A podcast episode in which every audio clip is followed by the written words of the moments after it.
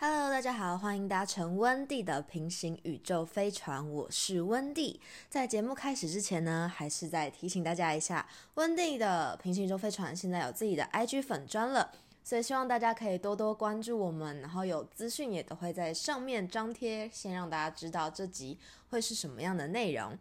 好，那就正式进到今天的单元吧。今天呢，想来跟大家聊聊，就是嗯年末的时候，二零二一年年末上映的一部韩国电影，叫做《原来大饭店》。那我是一月二号、一月三号的时候去看的。那那时候就是因为是刚好我妈生日那天，所以我是跟我妈还有我爸一起去看。然后想说，因为其实电影院最近有上映很多电影嘛，那有金士曼。金牌特务，然后再就是蜘蛛人，蜘蛛人。那我我我觉得我妈应该不太喜欢这种就是太动态的电影，所以就选了这部。哎，感觉好像还蛮温馨的。原来大饭店，而且它卡斯很强大，我也很好奇，就是哎这么大这么强大的卡斯，它的剧情会发展怎样？就是他有李栋旭啊、江河娜、润儿，然后还有李光洙，哎，就是光听这几个人就觉得已经很夸张了吧？不止，还有金英光啊、韩志明等等的，反正就是一个卡斯非常豪华的年末贺岁电影。那我自己其实没有看过韩国的贺岁电影，对于台湾的贺岁电影，什么大尾卢蛮啊，还是什么这种呃岁岁末片，大概都会有一个既定印象，就是。通常他们都是 happy ending，不管这些人物角色在这个剧情里面遭受到了多么大的一些痛苦啊，或是折磨，反正结结尾一定是好的。我就想说，嗯，那韩国的岁末片会不会不一样呢？诶，结果没有，是一个超级完美的大结局。诶，就是可能二零二一年大家真的都过得太辛苦了，所以还是需要一点这种比较浪漫的调剂。那那时候我看完的时候，我出来有一种很微妙的感觉，就是你知道，你不会，我全场就是我在看这个电影的两个小时，我是没有晃神，然后也不会就是觉得很无聊，还是说怎么样的。可是你看完就会有一种说不上来的郁闷感，就是你没有办法，就是说它很好看，但是你也不会觉得它不好看，就是这种 很微妙的感觉。那那时候走出电影院的时候，我妈就问我说：“哎啊，这个你会做成一集节目吗？”然后那时候我是跟她说不会，因为我真的不知道可以讲什么。可是我现在想想，哎，看都看了，那就 来做一集好了，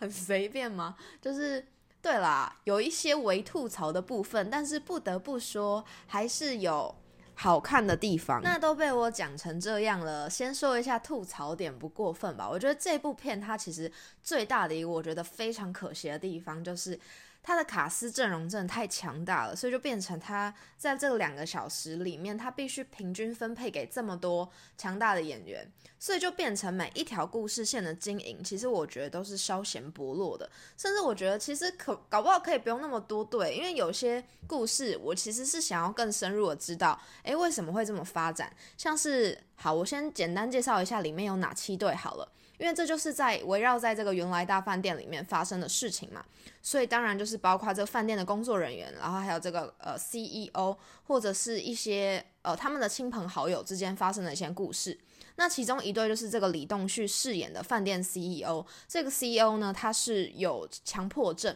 那他强迫症是什么？就是他非常讨厌奇数。然后他就是只能接受偶数，就是他住到这个饭店里面的时候，他会要求什么东西都一定要两个，水杯要两个，热水器要两个，然后毛巾啊什么通通都是要偶位偶数，然后还有就是每一个产品的制造日期也是一定年份是要什么，可能二零二二年对他来讲就是一个好的年份，然后二月二十二日这种的。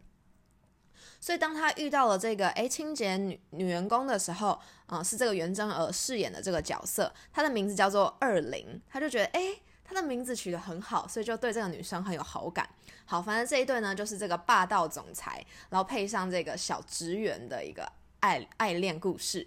再来呢，第二对就是这个饭店有一个女职员，诶，她叫什么名字？他在剧里面叫做邵珍，但是这个演员是哦天哪，我每次会忘记哦，韩志韩志敏。就是由这个韩志明他饰演的这个少珍，那他跟金英光是他他单方面的单恋这个他的男性好友十五年，可是最后呢，他这个男性好友，他本来就是少真的，他本来以为就是年末的时候，可能这个金英光要跟他告白，结果没想到这金英光告诉他的是，他要娶一个呃钢琴家，然后就是让他很难过这样，所以金英光呢，他是跟这个。呃，高胜熙他们配了一对，然后再来就是徐康俊跟李光洙。哎，我最喜欢的其实是他们的这个组合。哎，我觉得李光洙在里面的演技很好，而且我觉得他这个他们这一对有一点就是李光洙以为徐康俊要换经纪公司的时候，就是表现出来的那一段，有点像是在致敬野蛮女友，就觉得还蛮好笑的。对，就是徐康俊这个呃偶像歌手。然后李光洙呢是一个很很好很好的经纪人，然后他也不想要嗯阻碍他到他的发展，所以甚至就是嗯他的死对头的经纪公司要把这个徐康俊挖角走的时候，他也是就是虽然很不舍，但还是想要祝福他。但徐康俊最后还是选择要继续留在这个李光洙身边，就是一对难兄难弟。好，然后呢，还有一对是这个李慧英跟郑敬勇，然后是这个都是六十几岁，然后他们彼此是初恋情人，可是呢，因为发生了一些事情，所以导致他们最后没有走到走到一起，而是到了已经嗯小孩都已经要结婚了之后呢，才再次找到彼此，然后并且就是勇敢的相爱，这样子是跟初恋有一个美好的结局。然后呢，另外一个就是这个青涩的组合是赵俊英跟袁志安，就是这个高中的弟弟妹妹，对。然后女生呢就是校园公认的校花，那这个男生呢他是这个韩志明在剧里面的弟弟，那就是他就勇敢的向他的女神告白，这样然后告白成功这样的一个故事。好。天哪，我已经忘记我自己讲哪一对哦。还有一对是江河娜跟润儿。江河娜呢，就是一个公务人员考试一直失败的卤蛇。那他最后呢，就是决定要自杀。他就想说，哼，我过得那么辛苦，我最后要好好的就是活一次。就是他把房子退租，然后就住到这高级饭店里面，还跟那个房务人员要求他要住在高一点的地方，因为他已经决定要在二零二一年的最后一天。跳跳楼，就是从这个饭店顶楼这样跳下去，结束自己的生命。可是江河娜呢，她在这部戏里面也是一个很好笑的角色。虽然她一心想要求死，可是呢，她其实她这个人就是一个很强，然后又很善良的人。她自己过得很困难，但是她在路上看到一些需要帮助的人，她还是会伸出援手给予帮助。那论娥呢，她就是负责这个饭店的 morning call 的一个哦小员工。那他就在这个借由江河娜入住的时候，每天打电话，然后叫他起床，跟他玩猜谜，两个人之间也培养了一些感情。好哦，对，然后还有就是最后刚刚不是有讲到那个少珍，就是那个韩志明，他在剧里面喜欢是金英光吗？可是因为最后金英光他选择了嗯。钢琴钢琴师嘛，钢琴家，所以最后呢，这个韩志明这剧里也帮他配了一个，就是这个李正玉演的角色。李正玉呢是每个星期六都一定会来到他们饭店里面相亲的一个整形外科医生，然后长得又帅又是医生，但是为什么每次相亲都失败呢？这就让这个观众会很好奇啊，就是他失败的理由到底是什么？然后这个最后呢，他其实诶发现这个理由是他来这个饭店一直相亲的原因，是因为他他偷偷的一直在关注这个少珍。可是我就觉得很莫名其妙，就是这边的故事线介绍的很不清不楚，就是诶到底为什么他突然就喜欢他了？我这个方面我还是想要知道更多的，但他后面也没有多做一个解释，就是不得而知。反正就是最后每一个人都有自己的归宿。好，就是一个非常 happy happy ending 的嗯大团圆的故事。那其实我自己看的时候，我觉得啦，我点几个大家可能比较会有感觉的出来挤兑出来讲，好不好？嗯，我觉得那个高中啊，就是校花跟校草故事，嗯，想想看的人随便去点一个二零一五或是什么校园青春爱情剧，这个就可以看到了。所以这边应该不用再多做赘述。我觉得那个黄昏之恋这一组还蛮有趣的。就是黄昏之恋这一组呢，在台剧好像比较常会看到，韩剧好像真的比较少处理这一块。很多时候会觉得，哎，好像过了一个年纪，然后再看他们谈恋爱的时候，会觉得没有那么好看。但是我觉得在原来在饭店里面这一对，其实还蛮有看点的。就是谁说，嗯。就是恋爱只能是年轻人的事呢？我觉得看他们两个在这个剧里面谈恋爱的时候，就是有不一样的味道，因为彼此都是结过婚的人。那这个呃，郑敬勇他演的这个门童的这个角色，他其实嗯，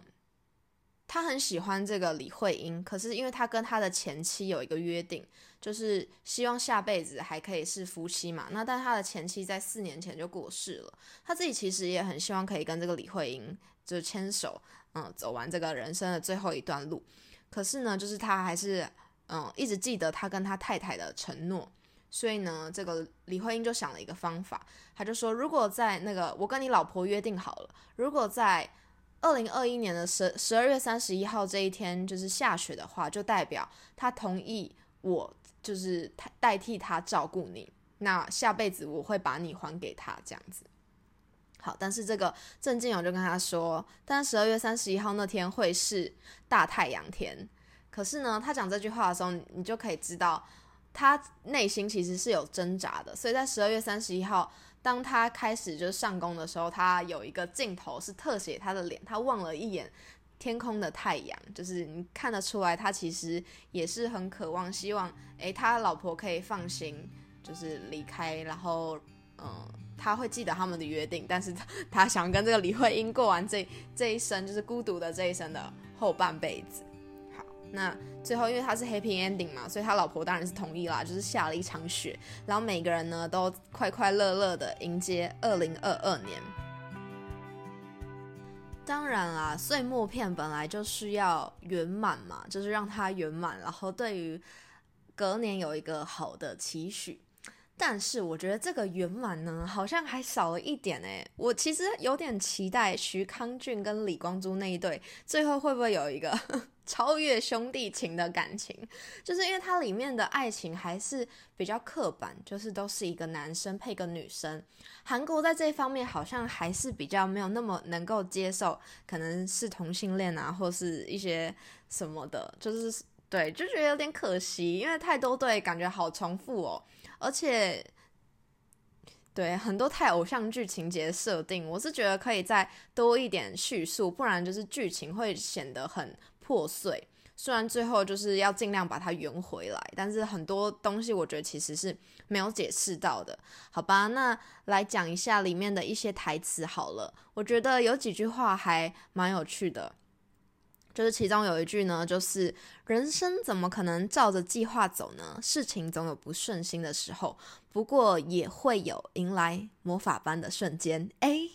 会不会有一天这个疫情突然就魔法般的消失了呢？会不会有一天就没有什么 Omicron、什么 Data、Beta 啊之类的，然后大家可以开心的出国了呢？这句台词怎么会演变成这么不浪漫？好，反正就是其中有一句是这样，所以魔法般的瞬间就是最后下了一场雪嘛，然后大家都圆圆圆满满、团团圆圆。我觉得就是对啊，活着还是要抱着一点希望的嘛，就是再怎么辛苦，然后再怎么不开心，都会有过去的一天。雨过雨过总会天晴，会不会有人又要说，就是我每次都太乐观了？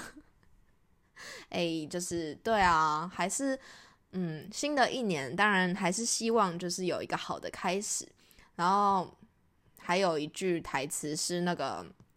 另外一对，我觉得这对应该会是大家比较有感触的那一对，就是韩志明跟金英光，他们其实在里面不算是一对，因为他们是十五年的好朋友嘛，最后也没有一个结果，而且你看不太出来金英光，我觉得金英光有喜欢韩志明、少珍，可是他们可能喜欢彼此的时间在这十五年是错开的，就可能哎金英光先喜欢韩志明，但韩志明没有喜欢他，或者是呃当韩志明喜欢他的时候。然后他又突然觉得，哎，其实以朋友的身份待在彼此身边是比较好、比较舒服的。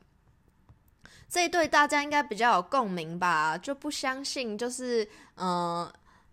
有人有人说不相信男女之间有纯友谊，但我我自己是相信的啦。我觉得一定会男女之间一定会有纯友谊啊。但是，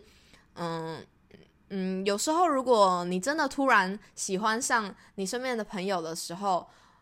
那个顾虑，我觉得在这部戏里面的诠释是确实可能在现实生活中是比较常会发生的。就是你很常看到这个人，但是某一天你突然就喜欢上他了，然后你也不知道为什么，但是你就会想说不要去破坏这段友谊，就继续维持下去。那你就把这个心意藏着藏着，哎，久了可能之后对方也找到了自己的另外一半的时候，才会突然觉得很扼腕、很可惜。所以我觉得这一对呢，会不会就是在鼓励大家，有时候就是。嗯，勇往直前。可是他最后的收尾是我们总是努力不越线呢？这句话的背后的意思到底是什么啊？是就是不要越线吗？还是应该要勇勇敢一点呢？大家可以去思考一下，哪一个对你们来说比较重要？我觉得他们两个很明显就在这部剧里面，同时都是选择了友情嘛，因为没有一个人去跨越那条线，去把自己心里真正的想法说出来，所以最后的结局呢，虽然彼此都有影响更适合自己，不敢说是不是更适合自己的人，反正彼此最后都遇到了新的另外一半嘛。但在现实生活中呢，会不会就是遗憾就这样